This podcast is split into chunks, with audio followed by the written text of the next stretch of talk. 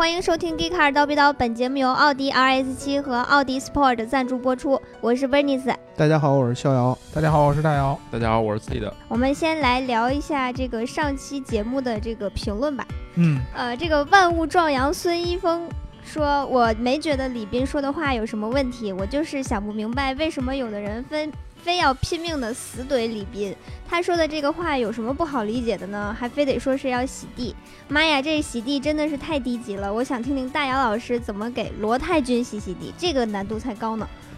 首先，我我我对罗太君其实不是很了解，我也没什么给他洗地的。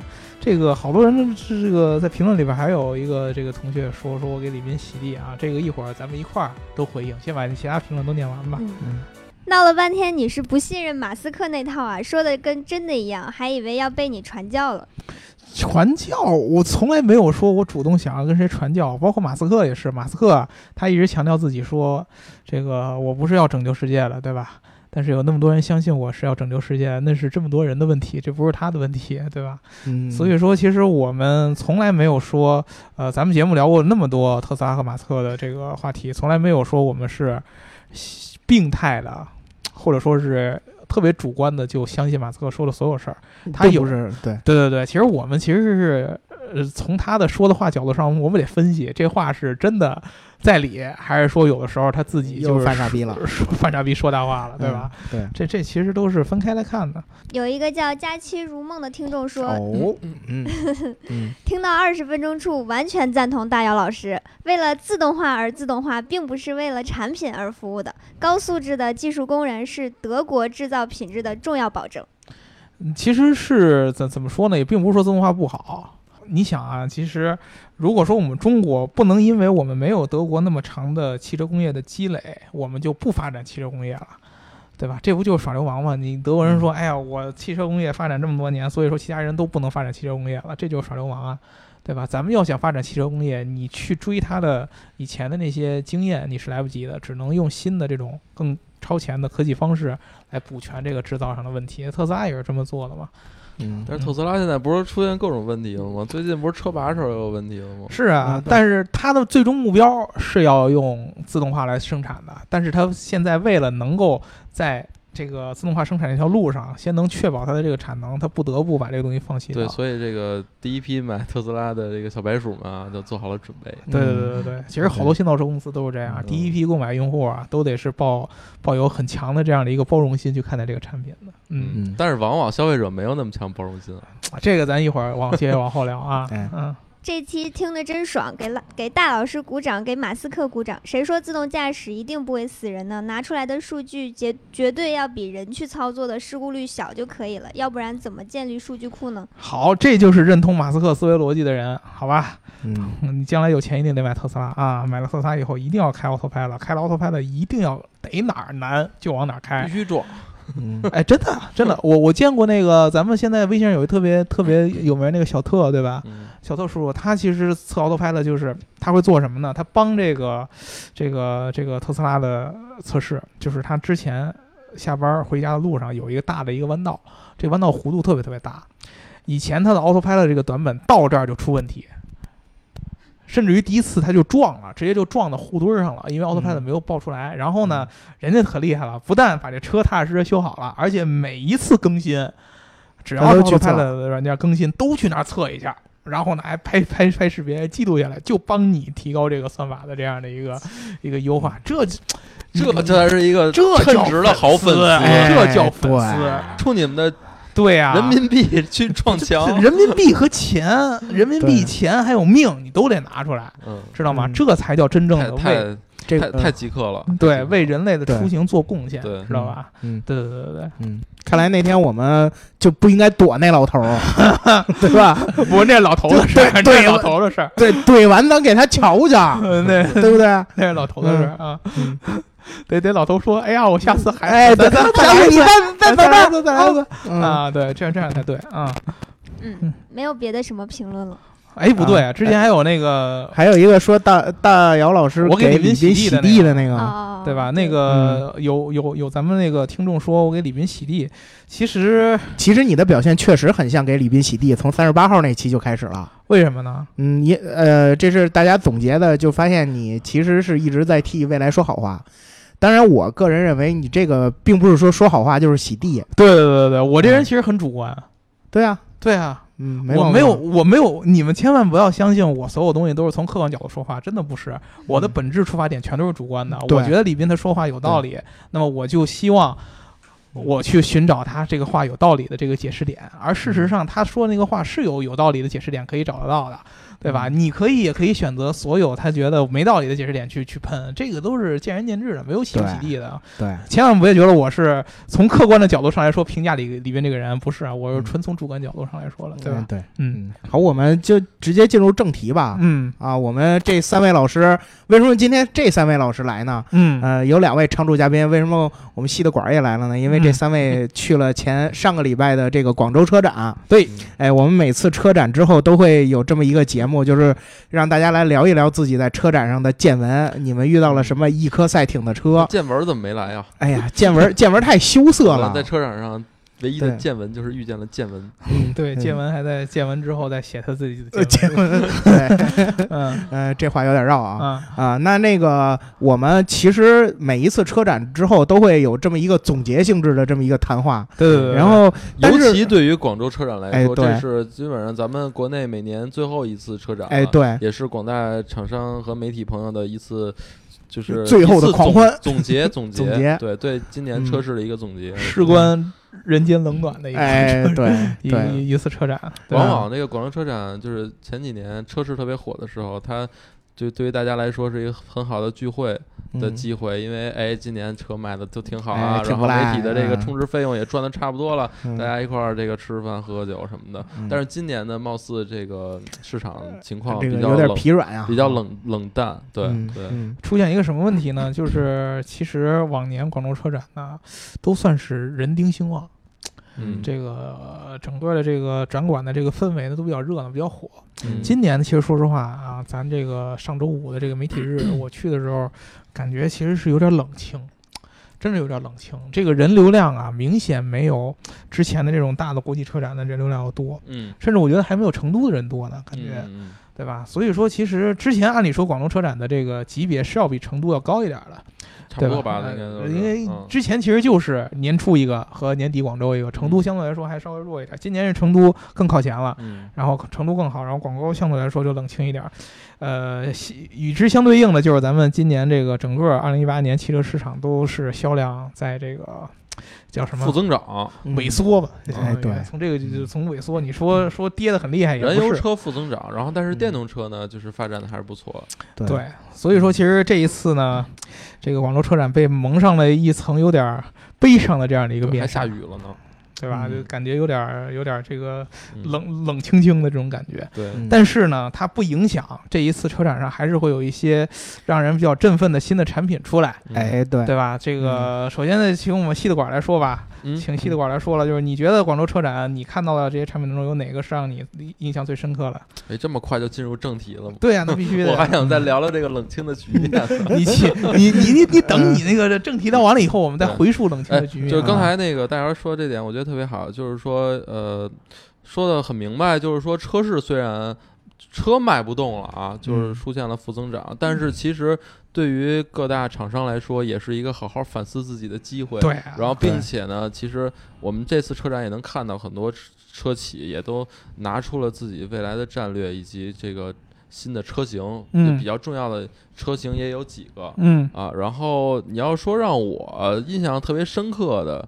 我觉得，反正我参与，我我我我我就是在车展之前参加了林肯的那个那个那个发布会，嗯，就是新车上市，然后他们这次上了新的那个航海家，嗯，还有新的就是 MKC MKC 新款的价格也也出了，嗯。啊，然后我觉得这两个车给我感觉也还不错吧，啊，尤其是航海家，我觉得整体的设计啊什么的，等于现在林肯全系家族都是用了这种新的设设计，新的设计语言，对，就没。有之前的那样的前格栅了，全都变成了星辉式的格栅。以前其实那天使之翼，我觉得挺好看的。我也觉得挺好看的，但是现在反正就改了嘛。对，现在新款都都都上了，然后那个价格是预售四十二万啊，我觉得还是稍微稍微有点高啊。然后而且林肯挺有意思，因为林肯这两年。就是势头很猛，然后那个建这个开四 S 店、开林肯的体验中心开的也挺猛，所以说他们。呃，你看看这两年车企的销量，我觉得林肯就一直在翻倍这么增长。但是从今年这个中美贸易战开始，然后他们也是受到了比较大的影响啊，然后就是赶上了这波中国车市的冷清局面。嗯，所以我觉得对于林肯在中国的这个品牌的复兴来说，应该是有挺大压力的。嗯是，嗯，除了林肯之外呢？除了林肯之外，然后我还参与了这个广汽新能源的这个活动，嗯，这个是让我今年 算是感触比较深的一一个车企啊，包括他们的产品，我觉得为什么感触很深啊？就是咱们之前聊了很多像特斯拉呀、像蔚来啊、像小鹏啊这种新的造车企业，然后我相信这个也是几乎所有的汽车媒体，包括这个消费者最关注的企业，因为是新的。大家对它没有什么概念，嗯，觉得新的就是牛逼，就是要创新。但是我们回过头发现，就是说，你这个汽车这东西，你离不开一个传统一个制造，嗯，对。然后，所以呢，这些新的品牌也多多少少出现了一些自己的问题。当然，这个我觉得都是前期我们可以预料到的。嗯，所以我回头看一看，你看广汽新能源，大家一说这广汽，可能觉得它是一个特别传统的一个一家车企，对吧？嗯，你广汽啊，什么反正上汽啊、北汽啊。比亚迪啊，反正 可能给大家感觉都是 相对啊，没有那么高大上的，比较传统，比较传统，品牌做的也比较传统。嗯，但是呢，其实我这次也刚知道，说广汽新能源，我之前很少接触广汽新能源，我刚知道他们是从。去年的广州车展一年的时间，嗯，就才刚刚发布广汽新能源这个品品牌，就刚刚从广汽里独立出来，嗯，然后到今年为止，他们做了两款车，嗯，啊，然后呢，今年广州车展他们推了一款叫 iON iON S 的一个概念车，嗯，然后让我很惊讶的就是说。他们说今年年底他们的全新的新能源工厂就要竣工了，嗯，然后明年四月份这个全新的 iON S 车型就要发布了，嗯，然后并且快，对，并且他们已经更迭了第二代的纯电动的平台，嗯，然后他们的也发布了自己的全新的自动驾驶的平台，嗯，所以我觉得你看，就传统的车企，如果它就是真正说投入去做新能源的产品的时候，我觉得这种力量是，就是真的是。就是挺强大的啊，我觉得至少速度上挺快的，而且他们的价格产品出来也比较接地气，嗯啊，这我觉得我的感触很很深，所以我觉得一九年啊，一九年一定是一个非常有意思的一年，就是说，呃，新的造车企业，包括这些传统的车企转型做电动车，然后包括就当然这里也包括自主品牌，对吧？像广汽这种自主品牌，包括像奥迪、奔驰这种豪华品牌，都开始往这儿电动车这儿挤，所以我觉得你像特斯拉。咱们一会儿聊特斯拉，就出了一个价格，大家觉得我操，这他妈的离我有点远。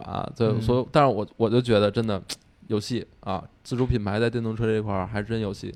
行，说完这个自主品牌，我们就到我们肖老师。嗯啊，这个咱们这一次广州车展所出的最重要的一款德系车。嗯嗯，对吧？就得由我们职业德帅肖老师跟大家介绍一下，对吧？嗯，这个你是说叉五是吧？对啊，对啊，对，这这这绝对没跑啊！这个我本人没去，但是我关注了很多叉五的这个相关的这个资料啊，我看了很多。我觉得这一代叉五，反正整体来说，不像是我预期的那么那么那么激动。哎，肖哥，我我我还我还真我还真去看叉五啊。我还在那儿给凤凰汽车拍了一小片儿呢。嗯，我觉得这车挺好的，就是有点贵。呃，对，八十二到九十二，有点贵啊。但是我其实我没有感觉到，就是这车为啥那么贵，是吧？对，也不是说为啥那么贵，但是我没有感觉到的就是叉五的这个变化有特别特别特别的让人让人耳目一新。嗯嗯，因为我可能是因为这个。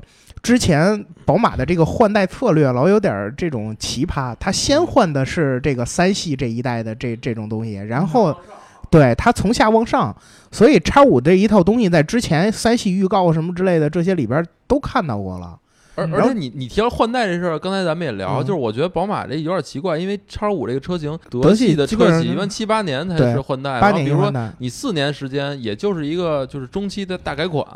但是叉五这车我们都知道啊，上一代车型刚经历了四年时间，它现在也就已经实现了全新的换代。对，所以我觉得是不是宝马觉得自己我操，得加快点步伐，要不然就被时代抛抛弃了。嗯，这感觉，我觉得我我是感觉到有一点了，因为我感觉上一代产品力也可能稍微那什么一点。对，而且你看，我觉得它的竞争对手，你看 GLE 也实现了全新的换代，对吧？对。然后你如果拿老的那个宝马叉五的那内饰。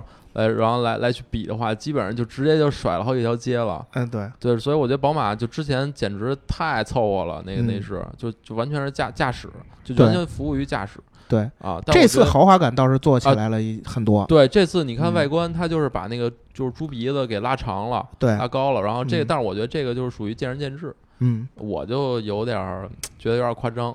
对啊，但我觉得它可能从另外一个角度去考虑这个设计也。挺好，但是它我觉得它尾灯挺有意思。哎，新新的那个尾灯是可以的，对，就变成那种全三 D 的立体式的那种尾灯，我觉得整个给人的精致的感啊还是比原来那种 L 的那种感觉要好。对啊。包括它其实内部的那些皮质包裹，嗯，因为我们一开始就是大家印象里都知道，宝马的内饰其实做的挺糙的，巨糙。但是从我之前去参加活动看叉三开始，我就稍微有一些改观了，就是它的这些皮质包裹，包括它的键用金属键，然后那个漆面用一些钢琴漆类似的这种东西，就。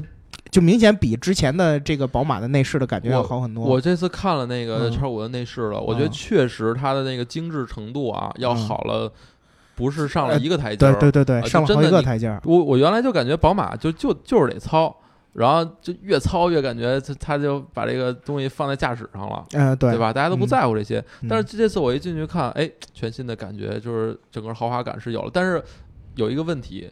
就我觉得，就是可能是因为宝马太长时间没有把注意力聚焦在人机交互这个设计上了，聚焦在屏幕上了，所以我感觉有点就有有点有点四不像，就就它没就失去灵魂了，给我那感觉。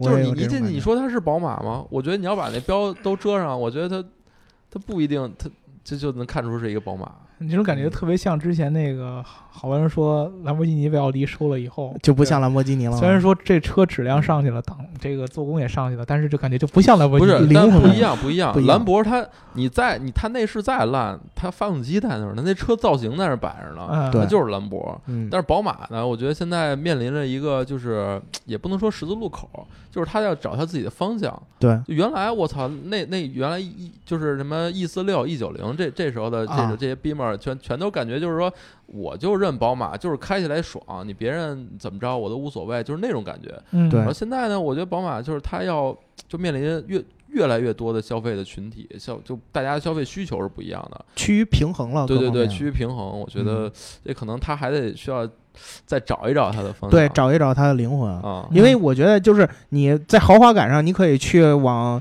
这个像奔驰其他的这些竞争对手上去靠，但是我觉得就是你得有一定的自己的突出的点，让人家能记住你，对。对吧？据说啊，据说这个叉五它是要在二零二二年国产，哎，对，是要在二零二二年。我觉得这也是跟之前贸易战有关系。对，主要说它国产之后价格能下探到五十五万。如果五十五万三点零 T，你想？五十五万应该买不着三点零，二点零 T。对对对对。但是这一代好像没有二点零 T。它是这样的，它会有三款发动机，就是三款动力啊。呃，最普遍的是它主推的这个四零，就是它的三点零 T。然后它会有一个四点呃四点四 V 八。然后不就是 M 原来那 M？呃，它那个是五零 i 五零 i M，就是这这个这这个标号。然后还有一个就是后续它会加上二点零 T 加混合动力系统。啊啊！这三款这三款动力系统，嗯，都做混动了。二零二二年，那其实就要比它的那个电动版叉三还要再晚。嗯，而且，但是我觉得二零二二年，如果如果真的是二零二二年国产的话，那它产的应该也是现在这就是全新的这一代车型。啊，对，啊，应该还没有换代啊，就是这代了。对。之前你不是有说这个，觉得这一代叉五的换代的速度特别特别快？对啊，对啊，对吧？这个其实是不是有一点不一样的地方？肖老师给解读一下，为什么德国人突然把换代速度变得这么快呢？我觉得就之前这个老德他们造车是有点慢了，对于现在这 样，你看，你看，曾经你看之前那个一一晃每一代都是八年，嗯，但是你到现在这个时代，很少有人在等你八年了，嗯，三四年基本上这车就开腻了。我我我觉得那时候不需要快，对，那时候确实不需要快，没有没有必要弄那么快。对，现在现在主要是这个新的造车品牌如雨后春笋般的这种出来，然后呃，之前它其他的这种美系、日系竞争对手也一直在推陈出新，嗯，你就不得不让你去去考虑，你应该加快的这个速度了。不嗯不过无论如何，我觉得叉五一定是一个特别特别受瞩目的产品，因为叉五在它这个级别里面销量之王销量之王，它从一开始到现在应该卖了二百二十万台嗯，啊，叉五，对我觉得嗯真的是非常重点的一款车，对，重磅车型，对，肯定会有很多这个拥趸啊对，会追随它。嗯，那德汽车肖老师还有什么想要说的车型没有了，就没有了？嗯那么 Bernice 有什么嗯印象深刻的地方？呃，我这次参加了小鹏汽车的这个活动，因为嗯我原来就对小鹏汽车感觉没有什么特别的好感。嗯就何小鹏之前他说过很多一些比较极端的话嘛，就比如说什比较满的么。这比较满个啊，运营是新造车里面的这个核心的因素啊啊之类的，嗯，但是，呃，我这次看参加完他们的活动，觉得他们在这个敬畏制造上还是下了一定的功夫的怎。么敬畏的？我听听，他在去年十月份的时候呢，生产了一批一小批的这个车辆，交付给了这个自己的内部用户。嗯然后呢，就在这些开放的道路上去测试了这些车辆，比如说整改了一些这个。那个在充电桩的第三方的适配上啊，然后还有这个呃一些内饰上的一些设计啊，都有一些改变。嗯所以我觉得它在这经过一年多的这个改变了之后，最终把这个二点零版的这个 G 三呢交付给用户，我觉得嗯还是挺有诚，意的。所以他这次其实做的活动就是交付是吗？呃，不是，他是嗯确定了自己的上市日期，他要在双十二的时候正式上市。啊，就说了这么个事儿，双十二的时候是打折吗？正式交付了呢，嗯还是上市，？上市，上市上市。满四百就该减五十。该出价格了是吧？嗯啊对是啊。嗯，嗯但我觉得其实这儿我我我我我，因为我不是那么的了解小鹏啊，我之前也没有那什么，但是我觉得这儿我需要给各位听众朋友咱们聊聊，就是说一个车从造出来，然后一直到它的上市发布。就是它会经历几个阶段，我觉得刚才 Bernie 说那个，就是说可能去年十月份小鹏已经造出来了一批车给到用户，呃，内部用户就是内测嘛，其实互联网就说内测嘛，对，但其实就是作为车企来讲啊，就传统车企它造车，一般内测这事儿就别聊了，就大家 说白了就是，比如说你。应该做的事儿。对，那是你早就就做测试嘛，对吧？对最早他会做出一个样车，然后去跑裸车，就等于这个车的外观就是设计可能还没定稿，他就先跑跑，就是把那个嗯发动，当然发动机啊，但是现在就是电机整个电池运转，它能不能顺利，所以他要在台架上去跑这个裸车，然后完了之后，他要把这车拉出来，然后。就是做，比如说有了外观，对吧？这种造型，它要进风洞，做这种风洞的测试，然后整个都有了之后，它会拿出很就是几十辆甚至上百辆测试车，然后它会拉到最北、最南，然后最冷、最热的地方去做极端的测试，就是几十万公里那么跑。我觉得这个是传统车企根本就不会拿出来聊的事儿。嗯，对是，但是但是或许或许这个小鹏他是这不是加分项，这是必选项。对，对或许小鹏他是有一些就是别的考虑啊，或者怎么样。但是我觉得就是这个汽车可说，汽车的生产制造，我觉得是没有什么可说的，这是绕不开的坎儿。不是你去管总对，你得听我说一句嗯啊，这个核心是这个样子的，嗯就是为什么你现在要普及这个知识，嗯，是因为以前传统车企没有讲够这个知识。他不需要给大家讲哎，，对呀，大家也没有但是必要大。但是大家就是因为这个坎儿不知道，才给了新造车企业钻空子的机会。不不，我觉得这嗯不是钻空子，这是因为新造车企业他为了博取大家的信任，所以他才这样说。但是呢其实消费者都不是傻子，对吧？你不说消费者有傻子，你你对面就做一个，是这样的啊，这还不明显吗？是是这样的，就是说，因为现在市面上还没有小鹏汽车，没有这些什么，呃，当然威马已经有了，还没有嗯小鹏汽车，所以大家不知道这个车，大家用完了之后反馈是怎么样。比如说，比如说一一万个人买这个车了，有他妈五千个人都说这个车这儿出问题了，大家一上论坛一看，这车操，这个质量太差了。所以，对吧？那就嗯我就说白了，就我就不会买了。所以就是因为现在还没发，还没上市，还没真正对就是销售，所以说他要用这些 PR 的信息去博得大家的信任啊。我觉得这个也不就是也未尝不可啊。但是我觉得就是咱们就是尤其咱们看待这些事儿的时候，还是要理性一些啊。嗯，好，最后一个我我来说吧，嗯好吧。这个我参加了两个发布会，一个是一个新造车品牌，还有一个是捷豹，嗯捷豹路虎，对吧？嗯？呃，我其实我想从总体上来说，因为我正好我参加这个发布会，一个是新造车行业，嗯然后一个是传统车企。嗯我发现这个广州车展作为年底的最后一个大车展，嗯真的是代表整个全年的一个走势。首先就从传统车企这边来看，就是大家的这个焦虑感是特别特别严重。嗯因为什么呢？之前我们节目其实聊过很多所谓的这个电动化和智能化对于传统汽车行业的一个冲击，嗯这个冲击是存在的嗯。但是很多传统车企，尤其是德系的，就是卖的比较好的这些嗯汽车品牌，它内心的危机感还没有到特别强的地步。因为什么？他觉得我还卖车，用户还是认我现在的东西。嗯对，今年有一个不一样的地方呢，就是这个销量一往下掉，你把它最根儿上的这一个还有的这个安稳感给打破了。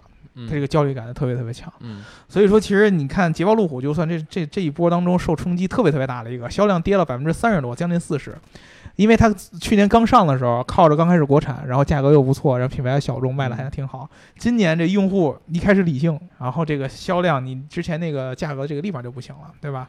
然后包括大众也是，你看大众今年在那个广州车展上发布了一个。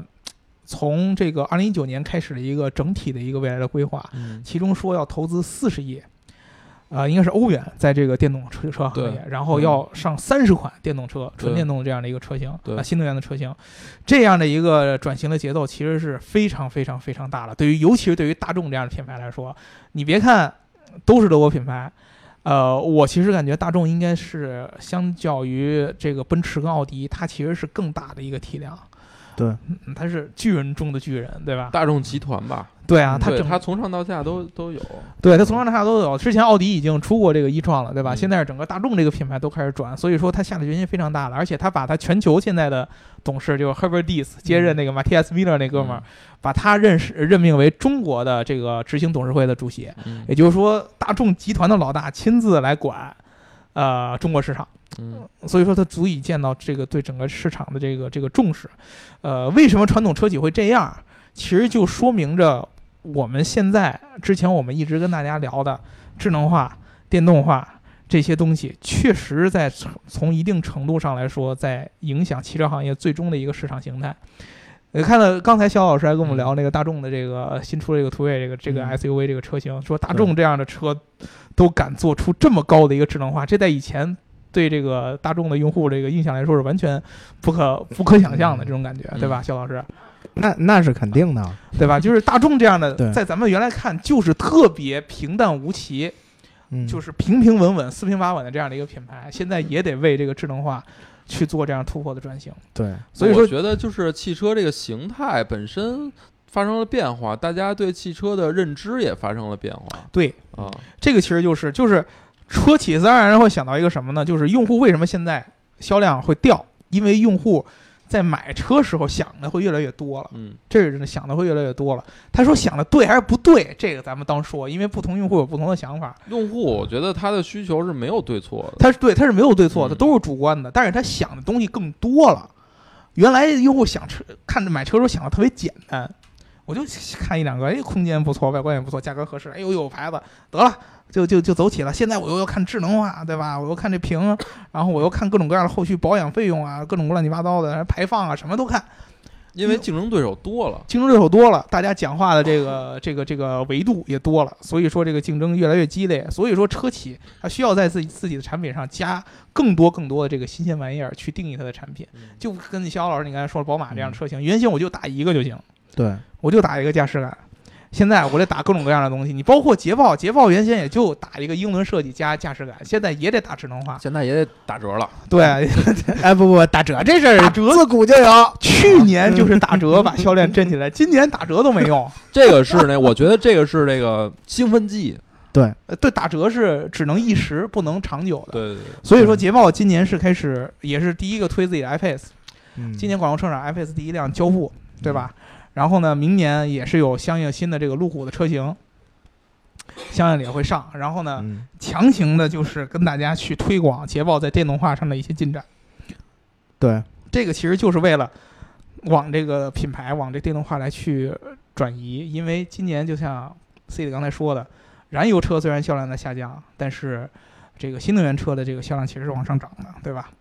嗯，由此我们就说到我参加的这个第二个这个发布会，就是呃一家新造车公司，叫做 Innovate。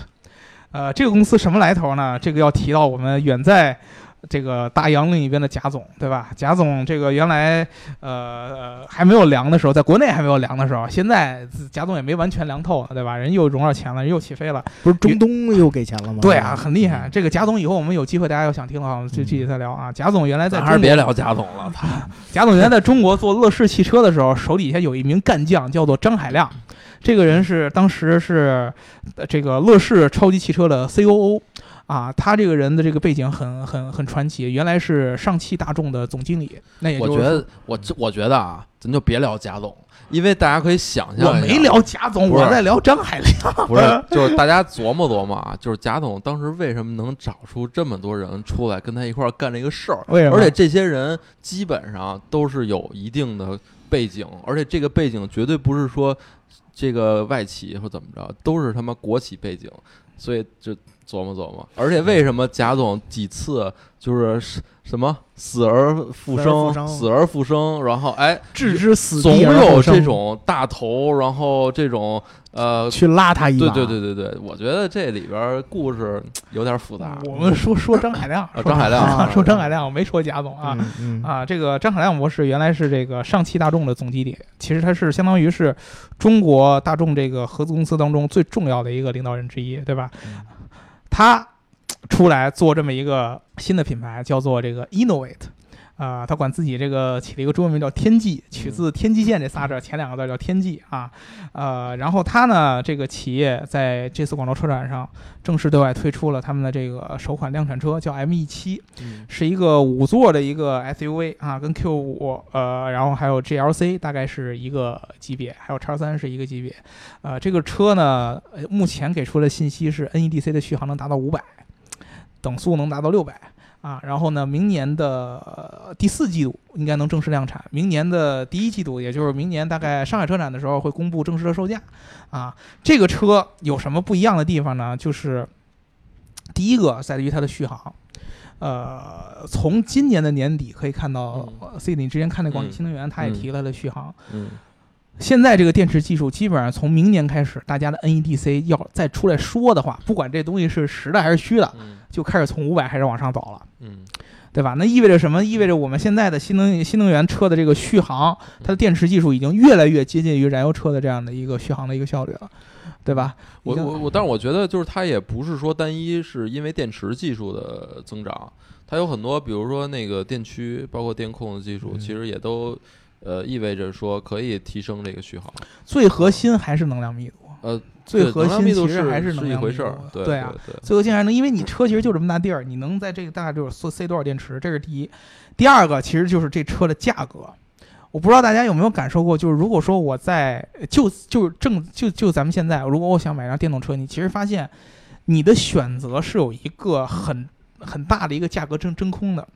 比如说，我想买一个特别贵的一个车，我可以买蔚来。我可以买特斯拉，我如果我买一个便宜的车，入门的车，我可以买比亚迪也有产品，对吧？中国很多的自主电动品牌也都有相应的比较买欧拉比较低价的产品有，有长城的欧拉，对吧？这十几万的。但是如果我买一个中间的，就是现在咱们老百姓常说的所谓的入门级的豪华品牌，二十万到三十万之间，这样的产品其实是不多的。对，Model X，Model X 没上呢，对吧？上了，上了。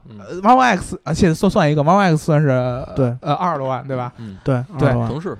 腾势，腾势就量就就就太小众，嗯，对吧？就其实你的你的你你能想到的第一个选择是不多的，嗯，呃，所以说其实在这个程度上，就是传统燃油车合资品牌的这个定价区间十五到三十这个区间，其实电动车的选择不多。新造车很多品牌现在都开始针对这个区间开始打，嗯，对吧？你像这个 Innovate 出这个车，我个人预计的价格应该就在二十五万左右。然后再算上之前威马的这个十十五万左右的这么一个车，所以说其实现在都开始往这个价格里冲。而且你你有没有发现，往这儿冲的人，基本上都是原来汽车行业出来的人。嗯，他们就是原来就是造合资车的，然后他出来以后就往这个地方打。唯一那个犯傻的就是小鹏，他也往这个他这这个这这个方向打。我不知道为什么他觉得有信心能在这个地方能够能能能能够跟那帮沈辉啊和郑海亮这样的以前在传统制造业有经验的人出来。但是我觉得就是从明年，你再看电动车市场，你会发现这个产品的覆盖已经特别特别全面了。不管是从续航里程上来说，还是从价格上来说，这就意味着明年其实用户你在看电动车的时候就不会再像今年这么片面。呃，明天可选择的产品应该更多了。对你就能够，现在我发现有很多用户是什么呢？现在很多用户是他不是针对于某个电动车的车型他有意见，他是对于整个电动车他就理解不了，他就觉得我就不会去买电动车，或者说我这个选择我就选不着一个合适电动车出来。不是说，比如说我就喷未来，我是喷特斯拉，我就觉得我就不知道电动车为什么要符合我的要求，对吧？明年的不一样，明年你能看到选择越来越多，你总能看到一个更相近于你。呃，需求的这样的一个电动车的一个产品，所以说这个是一个我觉得一个呃挺重要一个趋势。明年可能咱们能看到的用户对电动车的理解啊，我我觉得可能会有一定的改观。不是你聊这个，其实我想到一个问题，就是说之前李斌说过一句话，就是他觉得当时未来的定位是说，他不想说因为你无奈所以选择电动车，而是说你真的喜欢它，你觉得它比燃油车好，所以选择它。对，我现在有一个疑问，就是说到底有百分之多少的人拿着燃油车号牌会去选择电动车？这个就是一个特别有意思的问题。这个我在广广州车展特意找未来的人有聊过，他跟我去聊了一些。他最开始说的，这个在未来，他请了一堆这个未来当时 ES 八的车主，然后呢，他当时其实是有一个未来人去挖他做这个公关，因为好像之前三十八号那事情之后，未来都在传播上开始招新的人，对吧？然后呢，他去的之前，然后去找了很多这个 ES 八的车主去聊，把这些人叫过来，让这些人去聊 ES 八的优点啊、劣点，全都说。然后发现，接他接着发现，没有人，没有一个人提续航的事儿，就没有人说续航的事儿，既不说这续航好，也不说这续航不好，就不提。他最后他自己自己实在忍不住了，就问：“哎，你们对续航没有什么看法吗？”我我我对续航没没没有感觉，这续航有有有什么够还是不够的？然后他再问一下，发现惊人的发现，所有这些 ES 八的车主都是特别特别的高端的那一批人。第一个，大部分的人自己都有一辆五十万以上的燃油车，就跟 ES 八差不多级别，甚至比 ES 八还还要高级的燃油车。然后 ES 八是基本上是第二辆或者是第三辆车，而且很多人有很大一部分人原来是特斯拉的车主，所以说你从这个点来说，李斌刚才说那句话其实并不是满的，并并没有问题。我的这个定位的客户还就真不是那些把电动车当做第一辆车的人来。但是，但是，我觉得你说这个，就是咱们聊所有的产品都得聊它的定位。你比如说，对于一个就是五十多万的 SUV 来说，纯电 SUV 来说，那当然了，就是买这个车的就是非富即贵啊。是啊，就大家肯定就是图个新鲜嘛，就跟第一批买特斯拉的人是一样的。是啊，呃，但我觉得就这个，它这个级别的车，你永远是小众的一个级别。对，你其实对于未来来说，它现在 ES 八尝试的定位其实就是这么个人群。嗯。我就是希望有这么一个人群，这个人群他根本就不会用咱们刚才提的那个逻辑去看 ES 八，他就觉得 ES 八，比如说说的最多的，他觉得 ES 八爽的地方就是我能百公里四点四，我就一个电动车在旁边踩你燃油车，我就能踩你，加速我我我就能我觉得这这特别特别爽。缺点就是我现在好多软件更新的不行。那我问一个问题，那他为什么不去买更快的特斯拉呢？他有特斯拉呀，特斯拉不是。不是国内的车呀，要比它快呀。特斯拉不是国内的车呀。哦，这人这些人是有情怀的。哟，我的公国能能花这个钱买这么一个车，对于他来说无所谓的，他就觉得新鲜，他就觉得新鲜。然后用完以后，哎，跟特斯拉之前有一些熟悉的地方。你想说明什么？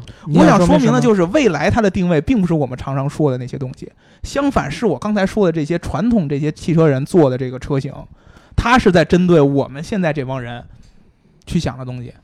你大姚的意思就是，他别想未来的事儿。你真的真的，你像未来和呃未来这样的，他就是说我先用一个你们不会买的产品，先去打口碑，让一些生活层次特别特别高的人就认同这个这个理念，跟特斯拉一模一样。然后我再渐渐的把这个价格往下降，让你感觉到哇，那些厉害的人是喜欢这样的车的。那他出一便宜的车时候，我买的时候也挺高兴。好多期待 Model 三的不也是这个想法吗？结果看到现在七十万的售价就凉了，对吧？这非常现实的一个问题。真正说是刚开始第一款产品就瞄准了中国的大众汽车用户了，其实就是那些传统车企对对汽车人出来造的新造车品牌没错没错没错。它不可能是定到五十万这个价格了，它出来就是十几万到三十万这个区间，这是大部分人买车的一个价格区间。我觉得正常的一个企业啊，呃，汽车行业啊，嗯就是创业公司啊，嗯不会一上来做五十多万车的，那是他们找死。是啊，对，然后我觉得特斯拉是这特斯拉走了一条找死的路的，是因为特斯拉本身伊隆马斯克就是这样的人，他就是为了玩这种最最极致的、最创新的断崖式的创新，嗯，没有人做过，他们就嗯就干。但未来干这事儿呢，我觉得 我觉得有点想不通啊。嗯他你说做品牌，呃，那那好吧，反正其他的我想不通。这个是有这么一个原因的，就是蔚来这个车虽然销量不是最高的，但是呢，它整车的利润率可以它做到很高，因为它价格能抬到这个对，因为它贵呀、所以它可对什么东西往上堆对你你讲一个最简单的一个问题，在未来之前是没有任何一辆自主品牌能把敢把车卖到这个价格的，而且还能卖出去，嗯，对吧？甭管是卖多少，嗯它能卖出去，有敢把这车做这价格的卖不出去的。肯肯定卖不到它这辆。嗯，比如？你你比如你你举一个，呃那谁？共和国长前途。子。啊，对，前途。哎，前途其实倒也还没没有，因为他那是跑车嘛，啊，因为他那是跑车，所以你没法拿一四八拿，算一个时间，对你没法拿那个嗯要求他。对我的意思是说，之前叫红红旗，你叫共和国长子吧？啊，呃，共和国长子啊，共和国长子，我操，红旗多牛逼啊！我操，有 ES 八卖的多吗？啊，不，这他俩不是一级别的。哎，怎么就不是一级别的呀？他我操俩怎么会是一个级红旗级的？好几百万啊！你 L 五那是什么级？那是元首级的车对，啊，那他妈劳斯莱斯级别的，对啊，开玩笑呢。对你不是 L 五那个级别啊，你往下还有啊，L 四 L 四，你往下还有，不会都是上百万？那剩下的那个没那么贵。啊那是没那么贵啊，就是这个级别有人买吗？销量有 ES 八多吗？我相信应该是没有吧。没有，我像我跟我红旗红旗好像没有五十多万的，他就除了那几个大 大牛之外，剩下就就二三十。咱别聊红旗，红旗嗯是一个就是不不不不合理、不哎，对对对就是合理，这不不就是理性的存在，还是飞扬的理想对，啊。咱就说以前其实没有很自主品牌能把这个价格卖到这个这个这个地步，那它其实。能卖到这个地步，其实就是有他自己一个想法，他希望把利润率做上去，单车的利润做上去。比如说，我做一个十几万、三十万的车，最简单的，你看现在威马这个车，你能看出来，包括我现在看这个天际这个车，它的这个车的整车配置加上电池的容量，你能看出来这个车的利润其实很低。这个车利润真的很低，就像看好多吉利和长城那个车子似的，它这个车明显就是走量了，单车利润压得很低，但是它量够大。但是你相当于你像奔驰、宝马、奥迪，它是单车利润率贼高，销量也大。销量也大，所以它撞得更厉害。但是我起码可以做到单车利润高，但是我销量相对来说没那么高，我也可以平衡过来。饥饿营销呗。对于未来的，我觉得咱不用聊那么多，咱看看它财报就都明白了。我我是感觉它没有那么高利润，它现在是没利润，因为现在花钱太多了，对吧？这个以后咱们再看。但是我觉得想说的，其实就是明年大家再在这个看电动车的时候，你会发现不是未来和其他一些品牌的这种墙头草的一个一个一个一个问题了，而是群雄并起。哎，嗯你我觉得咱还是回到广州车展，就是你刚才聊到了天际这个车啊，嗯这车怎么样啊？这个车其实就是就是就是我能把三十万之内的车能用上的东西全给你用上，我看了一下外观，我觉得还是挺成熟的，整个造型设计。一定会很成熟的。这个东西你不用从不要从产品思维上来讲，你就只从一个主机厂的一个前装思维上来讲。你觉得张海亮这样的背景的人和沈辉这样背景的人，他能做出一个什么样的车？但是我觉得就是咱话说回来啊，就是我不知道天天际他说他什么时候能量产啊？明年年底嘛？呃，明年年底，嗯然后这等于是还是一个概念车，呃，对，接还算是概念车，接近量量产的概概念车。车。然后它的那个电动平台出来了吗？电动平台也也已经出来了呀，底盘也出来了，然后发动机也出来了，哦，工厂呢？工厂在绍兴啊，自建的。什么时候建完啊？明年年年底建完就投产了吗？哦，明年年底才建完工厂。明年底年底建完，它这个工厂就可以直接投使用，就可以就可以投产了。那他那车出来 还得后年了。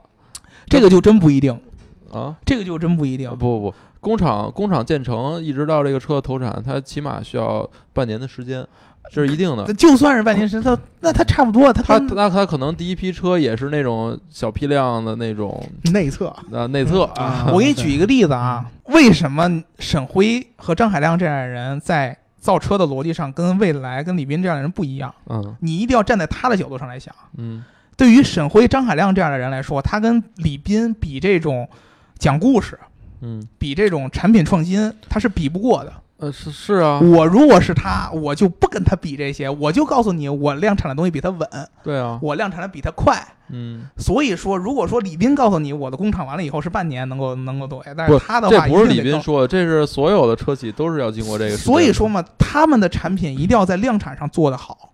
对啊，我知道啊，对啊，所以说我我其实我相信，就是像沈辉和张海亮这样的产品，就是他的产品是那种特别特别符合咱们大众用户期望的东西，比如说里边都是软的，我就给你都是做软的，然后你就比较接地气呗，其实就是就是接地气。啊，李斌那样的为什么你不理解？因为他其实不是想针对你，他是想走的一个极致的路对线呗，啊。其实就是这么个意思。但李斌不是也在说他是一个为用站在用户思维这不就是炒作吗？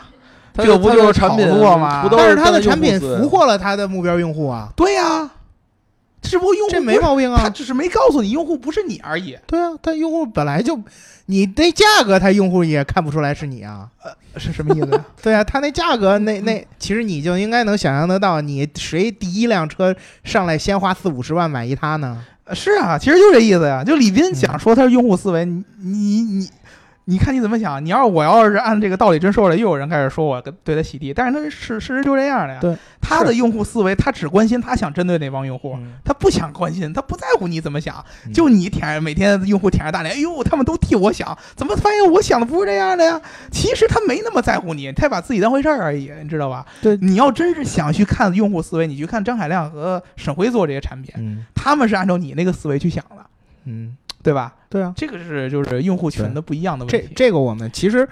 呃其实我最近这几天看了几个电影和这个以前的故事啊，嗯。我发现现在这个汽车行业跟曾经某一段时间的房地产和 某一段时间的手机行业特别像，是是有跟手机是有点像，嗯。就是我们回想一下，这个两三年前的手机市场啊，也是诞生了一大批以小米为首嗯的这么一大批的这个这个呃厂商，也是就是嗯三千元以内。嗯然后各种摄像头、各种操作系统、各种电池大容量、各种那什么，给你攒一块儿，然后嗯给你做出了一个好，哎，你一看，哇，哎，这东西配着可以啊，这东西是吧？续航挺好。然后这就那牌儿，现在你都叫不上名字，就是各种乱七八糟的名字，然后各种各种一你你简单一数二三十个，你然后然后你看今天这二三十个还活着几个？你就看第一年，我就记得特别明显，因为我刚毕业的时候，我曾经嗯去小米公司面试过，嗯我当时去看了小米一代这个手嗯机，最开始是米 UI 嘛，然后后来小米一代这个手机发布的时候，当雷军把这个一九九九这个价格说出来的时候，当时那个现场那个呐喊呐、嗯，我的天呐！就是一堆人告诉你，我他娘的，居然有这样人替我想，对，哇，太有治愈感了！嗯我可有今天了，居然有人愿意替我想，愿意自己亏钱让我占便宜，太高兴了，就那种感觉，对吧？就是那种感觉。就之前你像什么苹果这样的，就是我这产品就放在这儿啊，你自己去攒攒三个月钱，割个买肾，肾去吧。你去买去吧。嗯，我管你怎么想的呢，我就定这么贵。对啊，现在是有一个人愿意低下身来告诉你，我可以不赚钱，但是我得让你高兴。这种治愈感是咱们中国独有的一种需求，这个是用户思维。但是现在有一个特别重要的问题，以前的中国汽车市场是我靠一个产品可以吃好多用户，BBA 是特别明显的，我靠一个产品，我改一个价格就可以吃好多用户。我一个产品我下探一下，一个用户层就没了；下探一下，一个用户层就又没了。它是可以一招鲜吃遍天的，我不用在乎你具体某一个细分用户到底是关心什么，我就一套产品就可以吃你一套。现在是不行了，现在用户给砍的特别清晰，你能明显看出来，不同的用户他的需求差异化就是特别大。你没法靠以前一个既有的一个产品序列去满足所有那个用户的需求了。所以现在不是汽车都是定制化生产吗？嗯，定制化生产这玩意儿也也不合适。我觉得将来就是搓堆儿，怎么搓堆儿啊？搓堆儿就是品牌的分分化会更加明显。品牌，尤其是然后结果，其实你看你刚才说的这几个这几个品牌，其实它也就一个产品啊。对呀，就是这样的呀，啊，就是这样。但是它品牌多呀，现在。对，品牌多，然后到时候结果就一个产品，结果也死一堆。不是，我觉得咱回回回归到咱们这话题啊，就是广州车展。嗯，我觉得刚才大姚聊，就他可能又聊到这个新造车的整个的一个思维方式上，包括产品的一个形形态上了。然后我觉得我的观点还是不变的。我觉得传统车企呢，像大众啊、奥迪这种，就刚才大姚说了，他们是有这种。这种叫什么危机感啊？我觉得这肯定是有危机感。包括大众现在做 mobility，对吧？然后包括咱们看是宝马呀，还是跟奔驰啊？哎，是宝马和奔驰好像在欧洲又合并了。那个他们三家都在讨论这件事儿啊，铺快速充电网。对，铺快速充电网，包括合并做某 mobility，对，做那个移动出呃共享出行，共享出行。我操，我觉得这是一个大趋势。嗯。但是就是目前来讲，我觉得在国内啊，这个事儿它没有那么快。就是所以说，咱们还是要看产品说话。嗯。那我觉得就是在这块儿，传统车企一定还是占据主要的，我特别大头。然后呢，新造车企业呢，我也我就是你这。我们咱们是一直一向支持新造车企业的，但是我觉得这里面能存活下来的不多。有一特别重要的一个问题，就是你们老把传统车企和新造车混在一起谈，但是他们生产产品是不一样的。他们生产到一样，它也是四个。我跟你说，在对于用户来讲，对于消费者来讲，他最后你是不是要花几十万买一辆车？对，如果是的话，就没有什么不一样。对，你这个是两个逻辑。你 是我是要先买电动车，我还是就是要买车？那你买什么车？我跟你说，就是你买电动车也好，你买燃油车也好，就是，我就我就给你举个例子，你说同样是二十万的车，对吧？啊，假如奔驰出了一个这个 GLC 电动的，它卖二十五万，然后呢，这个你小鹏也好，什么也好，你出了或者你天际出了一个二十万的车，二十五万的车放在那儿，你看消费者信任哪个？没有的，没得聊这话，就是这问题，就是现在你奔驰拿出 GLC 了吗？不是，我现在就想买 GLC。我跟你说，为什么他不，他他现在拿不出来？你也没拿出你的天际啊？对，都一样，大家都没拿出来。我现在就是我想三十多万，我买一辆电动车，我没得可选。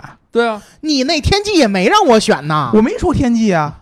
还有吗？现在是就是，我觉得这样，大家说的是这个市场空空白，就是这块这个空白，就是什么时候会有产品把它填上？我觉得这个就是。你什么时候你传统车企能填上？你看一个市场，它最就是就是比如说最高端的市场，它是最不缺创新的。嗯，你看一千万多万车，我操，啥都给你加，你几百万车什么创新都有。但是就是聊到咱们就说到十十五万到三十五万这个区间内，嗯，这块儿是最难的。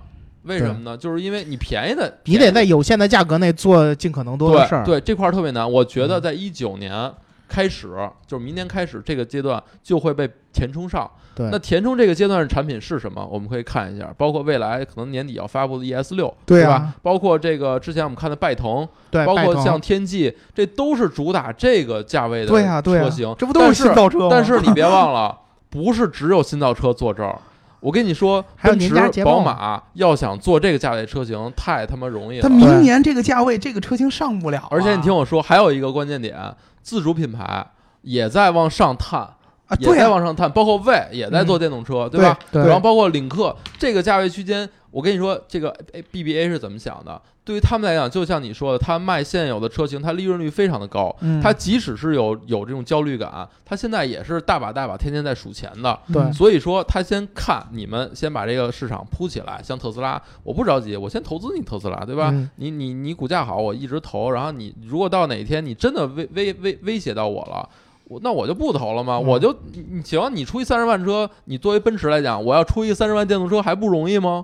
我操，那咱不说分分钟啊，咱不说分分钟，但是我相信 BBA 也好，他们什么什么你其他品牌，他一定早在他妈几十年前他就已经布局过电动车这个事儿了，是他一步也落不下，你放心。他就我跟你说，倒是非常有一种可能，就是你这些车企，什么威呃，咱不说威马，咱就说特斯拉，我就相信，我就不是相信，我就觉得有可能就是。Possibility 的一种，就是特斯拉有一天会被 ABB 一家收购。对，我觉得这不是没可能。嗯，就是马斯克一个人，他也不可能拯救世界。就是车，咱商业 business is bloody business，这是你说的吧？对对吧？嗯你这个东西赚钱了，有人有人支持你你就干，你不赚钱有人支持你也可以干。但是投资人也不是傻子，就这个世界到最后是资本运作，资本在说话，是你像奔驰，就是咱咱就说自动驾驶这个事儿，你像国内，就刚才我聊的广汽新能源，它自己没有系统化集成的能力，怎么办？它只能找到伟驰通这样的供应商，说咱绑在一块儿啊，你看啊，绑在一块儿，咱干一平台，咱吸引大家过来，对吧？吸引这些创业公司过来，咱做这事儿。我操，你像奔驰，你像福特。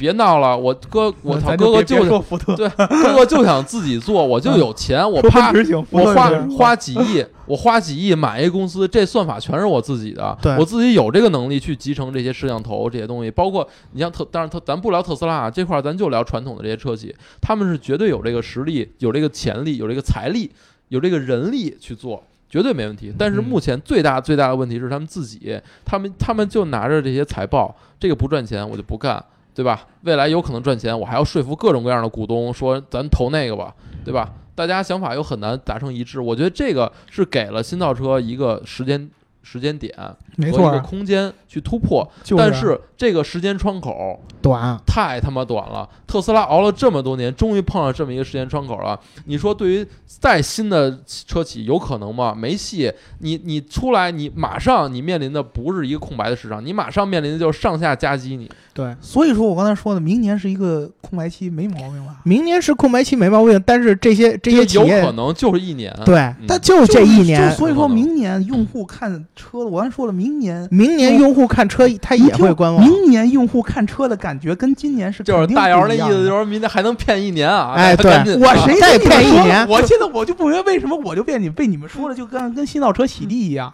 你没洗地啊，我没洗地啊，但是你也没跟大家说明白呀。我跟你说明白了呀，明年传统车企。嗯，传统车企，你们吹了半天，不就 BBA 吗？不是不不不不，太还还有年家捷豹，那个捷豹不稳吧？对吧？还有年家捷豹国，很多呀，日嗯日产、本田都是啊，咱都没聊呢，这些都呃，日系，啊，日系、德系系、美美系系也有啊福特也有啊。咱就别说福特了，关总。凯迪拉克。对啊，凯迪拉克刚才说林肯啊，啊，林林肯还不行，但是凯迪，我我觉得这样，咱不用咱咱咱不用聊那些超好就高端品牌，咱就嗯聊这种就是大的集团的品牌，就绝对是有可能的。咱嗯就是你说福特可能这两年确实不好，但是哎呀，我跟你就还是没明白我意思，我就说明年是一个特别重要的一个空白期。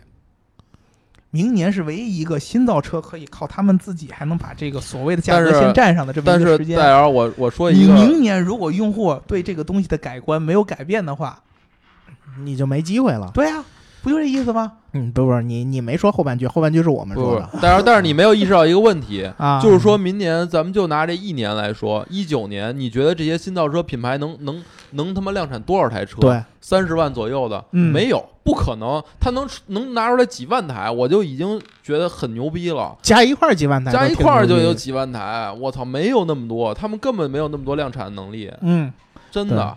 对所以说，哎，你想，你上一期你说那工厂，首先它得调教多长时间去去配合它的这个量产？对，我觉得太难了这事儿。但是到二零二零年，奔驰可是马上年产就能到十万台的电动车。嗯，你像大众又开始铺这么多对，这个新能源的车，这个窗口期没有多少，我觉得，所以刚才我那句话能活下来的不多，对嗯，真的，但是明年用户看电动车还会跟今年一样吗？肯定不一样了，年年用户一定会就是被惯的要求越来越高，对我是我是到最后我也我也想明白一件事儿，就是嗯我到现在我也不认同有一个用户会把电动车和燃油车放在一个级别同时选这不是李斌说的吗？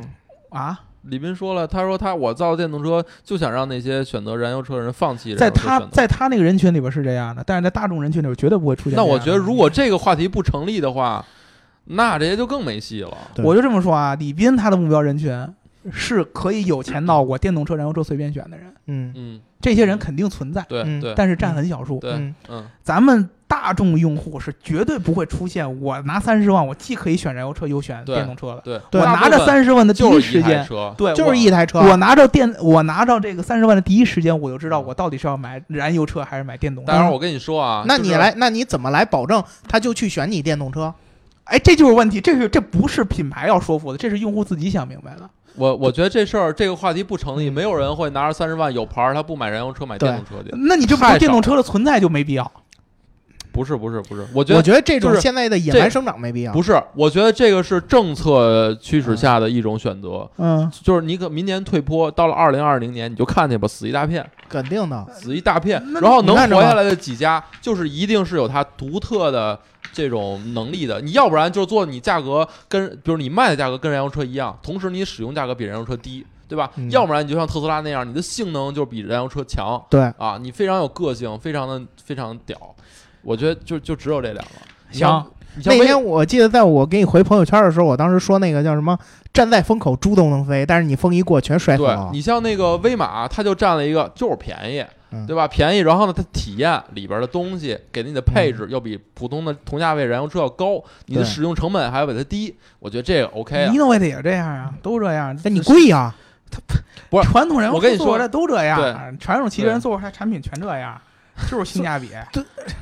只要是你拿三十万，你想买电动车，你就这俩能选，别的那那其实它的市场就特别小，它不用它它它一开始一定是特别小的，大不了，对，他就他人就没想。那您刚才说那二三十万空白的那个，那他靠这个去去去打什么呀？打不了什么呀？那对呀，那他也得活着呀。那不是他他拿什么活下去？继续，就接着就就这点产品就可以活呀。我觉得，我觉得就这点，这就就这点市场占有率就可以活呀。这个这个市场的转变，就是它是需要就是。你又不能指望他去做燃油车去，产业加一块儿。你比如说，咱咱就说，为什么现在燃油车那么多？因为所有车企都是，所有工厂都是在燃，都是在生产燃油机，对吧？它平台就是在这儿。但是如果比如说，咱就举个例子，宝马哈，宝马现在就是它它它把它的三分之一的产线都换成了电动车产线，那它那它就回不去了。它就得生产三分之一的电动车了，那市场上它就开始想办法怎么推电动车了，那慢慢的就都转变成电动车了。我觉得其实真的是啊，如果很多人有选择，尤其是中国的造车品牌，它跟特斯拉那样，中国的造车品牌的逻辑只有蔚来跟特斯拉有点像，其他的尤其是像沈辉和就是这刚刚张海亮这帮人，他的造车逻辑是严格按照用户来的，用户你自己。会先想明白你是买燃油车还是买电动车。嗯，你要是想买电动车，我记得之前有一个有一个咱们逗逼逗的听众在说，我说奔驰那期他就说过我，让我去跟一些高端汽车用户去交流一下。对对对，真的应该聊聊。嗯，对，然后然后他们说他们其实根本不知道自己要什么，所以说就是未来那样的车企在是你说的这样的人，未来是你说这样，就是我根本不知道，我你就给我个新鲜的东西，我就愿意买。但是我说的是，大部分不高端还觉得自己特重要的车主，大部分的中国用户就是这样的。我渴望关怀，是因为我不够高端。其实，其实说个残酷的现实啊，啊，大部分人买车其实并不是他生活的一个主旋律。呃，他他买车，很多人就是啊，你说挺好，大家看的多，然后这价格合适，我就买了。他会因为这个，就是你说我说电动车挺好，他就赶紧买电动车。所以，所以他就会会给电动车很少的一个空间去去这样人。所以说，你如果这样的话，你相当于就是从根上就把电动车给毙了。不是，就是就是我觉得，就是我觉得现在这么多突然加出来的新品牌，会有会会死很多的。就是你赶这波热潮，然后你去做个公司，然后然后你去推个车，然后结果到时候我没说天际会死啊，我没说我没说任何。具体品牌会死，但是咱们往回倒，你你就会发现，过了这个热度期之后，会死一大批。是，那那那你觉得现在这个时间点有没有必要做这个？我就说了，没必要，没必要一下雨后春笋诞生这么多品牌，就没必要做十五万到三十万的动车。我不。你这话你就你就变成你就变成拿你的意意思强奸别人，我觉得是有必要的，就是也不是有没有必要，就是肯就是存在即合理。对，有人做就是一定未来的这个方向是往电动车发展，这是趋势不可逆了。但问题就是说这东西是怎么做？就我们是很担心，就是说也不是担心吧，反正我们就很质疑很多厂商他的这种这种像这种这种方式，就是说白了，他不是说特别扎实的去做这东西。啊，我是觉得在这点上，我觉得有点。我就是跟你说实话，我现在就是有限的时间和金钱，就去就去做一些，就去做一些东西。就我现在觉得，就是很多老的汽车人，然后就把内侧的车都当敬畏之心。不是，我觉得。这是这样，就对于那些汽车人也好，对于这什么呀，这是一个千载难逢的机会。对，我操，产业变革你不嗯跟上脚步，这这太可惜了。你站在他啊的角度上来说，你也会做出他的选择，而且你也会这么做，因为这就是中国嗯用户想要的东西。对对，所以说，所以后果也应该而且这承担啊个恰恰就是唯一德国企业给不了的东西，这个弯就是道超车了，就是我不是这个，就是我敢把这个身段这么放下来，嗯让你觉得，对吧？我这么关爱你，就这意思。我真的是真的关爱不关爱无所谓，但是我一定要让你觉得我特别关爱你。嗯，你感受感受这种这种感觉啊！我觉得大家有兴趣去看一看小米当年雷军发布那个一九九九时候那个整个台下就是就是小米小米带了起了一大帮去追随他一块造这个手机的人啊。嗯，你看现在还有几个？如果你要真这么看，那那波热潮下来之后还剩下谁？你举这个小米例子活下来了。你举这个例子，就真的就像以前那样，嗯以前手机跟汽车行业大家都觉得没有什么可比性，现在也觉得没什么可比性，但是你产品上没有可比性，但是市场逻辑呢？市场逻辑就是这样了。市场逻辑，那小米除了小米出来了，其他那几个品牌也出来很多新的呀，华为是不是新的呀再举，？OPPO 是不是新的？对呀、你除了你真的你除了这些这些人家有一定的那哪还有老的呀？什么叫哪还有老的？以前的巨头还留下几个呀？摩托被收了，哎，不是诺基不是说亚被收了，不是说摩托，不是说这些，就是就是就是不就是不小米你不。能这么比啊，这么比小米后尘和和这个 vivo、OPPO 他们之后诞生过一大批这种廉价机，然后然后你看这些人还活着多少？啊，就是你说不是巨头下边的都会死，我觉得很有可能，那这这这个是同意的，对吧？不是巨头下边的可能都会死对啊，啊，但是呢，他也会走这么一个过程，肯定会走这个过程是非常非常合理的。但是我觉得这个这个就是，呃，你说一九年大家选择多，这是真的。但是我觉得一九年大家选择多，其实你你选择完了之后，可能就会造成你你可能三五年之后，你车连想明白人都没有这个过程是不可逆的。就是就是我希望的是，大家可以想想，就是你这会儿选择多，然后你选择了一个。哎，大家都没听说，哎，这东西还不错，然后怎么怎么着，结果结果你会发现，三五年之后给你质保的人都没有了。哦，你建议就是让用户慎一慎，慎，当然 得慎了。还是等奔驰、宝马、奥迪出电动车再想。你肯定是要慎，你三十万的真金白银花进去，你就不希望你你你你买了那么一个，对吧？就是给人家当了当了白鼠，给人家当了分母的这么这么一个东西。哇我今天这个节目当中，我们通过一个车展以及我的肉身，炸出了逍遥老师和西德管老师对于新造车的一个真实认识，就告诉你们别我买，不是说别买，不是说别买，我是说我是说觉得这个呃得有一定不要做历史见证的小白鼠，没有对吧？没？有，这我我这这不是我的那个观点，我的观点就是说，嗯，我其实也没什么观点，就是我对你这这么观点我我的我的我叫我我想知道我的观点是什么？我观点就是我还是觉得啊，就是站在一个媒体的角度，我是觉得还是传统的车企呢，在这块儿比较有责任感。对啊，然后新造车品牌呢，我也是非常支持，我也是希望新造车品牌能够就是注入新的血液，然后让这个。一潭死水的汽车行业能够有一些活力，然后嗯并且真的让让这些传统的车企多多的站在消费者的角度去考虑问题啊。如果你今天听了他们两个人说的这些话，都是对的，都有道理，而且都是真的。传统嗯新造车企业在这个纯产品的负责任性上，可能就是没有呃传统车企积累。我觉得这是能力问题。对啊，嗯，嗯，如果说到这样，你想明白了以后，你发现还是他的产品更让你喜欢，谁的产品啊？那你就要去买呃新造车的产品。新造车这买不买嗯，这这个这个是大家消费者的眼睛是雪亮的嘛，嗯他愿意买就买呗。这样真正看成一个产品的一个真正好坏的区分了，就是用户到底想要的是什么。对嗯，然后但是我觉得就是我有一个观点，就是大家不要就是不要像我们一样啊，就说这个什么新造车品牌，那是不是新造车品牌？咱们还是以产品说话。对，以就看这产品说话吧。产品谁好，然后这产品要是不好，就算它是奔驰造的，我们也得 diss。这嗯产品就是对好，哪怕它是一个不出名的品牌，我们也得支持嗯啊。我觉得这个我其实就核心说，你如果就是一个有正常逻辑的人，你就知道新造车企业肯定有一堆地儿是远不可能比传统车企好的，做成什么样都不可能。呃，你你想说明什么呢？哎，你想说明什么？这是用户你自己去想一想，我到底想要的是，就我花了三十万买了一个我还不满意的车吗？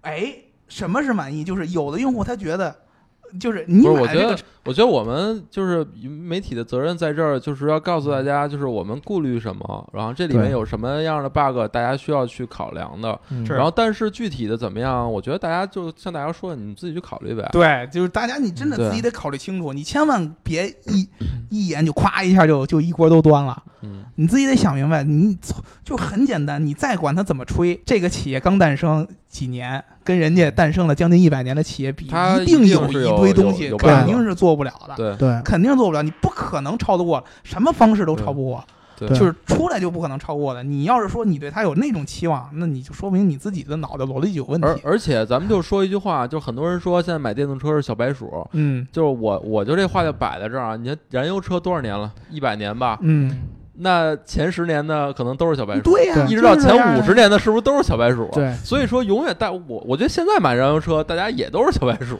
就相对于这个概率低一些。对所以我觉得用用这个历史的这个长远的时间段来段来说，现在再过十年，你还是小白鼠。嗯这个，所以中国互联网特别有意思的地方就是，它在一个特别微小的时间点，让你觉得你特别重要。嗯，其实，在他的整个战略里面，你特别不重要。就一直也不重要。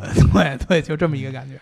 所以啊，真正用户啊，就是你们才是真正为自己负责的时候。对，听我们节目最好的一件事儿就是，我们永远把这个东西给你拆的特别细，嗯不会直接就带你节奏，就告诉你这个行那个不行。嗯因为同样的逻辑，有人觉得它是对的，有人就嗯觉得它不是不对的，对，对，就是你自己知道你想要什么，好吧？对，嗯这个咱们这一期就聊到这儿吧，聊的嗯挺多了。这个大家对于这个今年这个车市，第一个销量下降有什么这个看法啊？第二个就是对于我们这个电动车和新造车，然后还有传统车企的这些转型，有没有什么想法？大家在这个留言当中跟我们互动。或者大家对于今年广州车展有什么你们感兴趣的车型，也可以告诉我们。我们如果知道的比你多的话，我们一定会在节目里聊的。对还有什么车型？CT 六、亚洲龙啊，亚洲龙，对，嗯。很多很多很多，我觉得可以再聊一期。对，嗯再聊一期，大家想要什么，我们可以跟嗯大家聊，好吧？那这期我们我我们甚至还可以聊这个特斯拉这个售价是你想象的那样吗？哎，这都别，是我觉得这这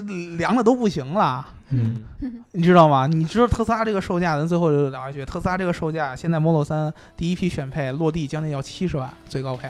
最高配将近八十万啊！啊，78将万吧。七十八万对吧？嗯将近八十万，意味着什么？就是原来有很多用户觉得哇，终于有人能替我想了，然后发现不是这样，哎呀，现实是残酷的嘛，大家要搞清楚状况。对吧？就是就是，其实其实就是这样的。那那是不是会意味着在国内有很多人之前交的定金都会退走？这个没，我觉得没毛病，就是唯一毛病就是大家我们我挣的太少，反正你就没定挣太少 就是我们挣的太少，大家努力赚钱吧啊。努力赚钱吧。没赚钱嘛。好，好就这样啊，拜拜。拜拜。拜拜。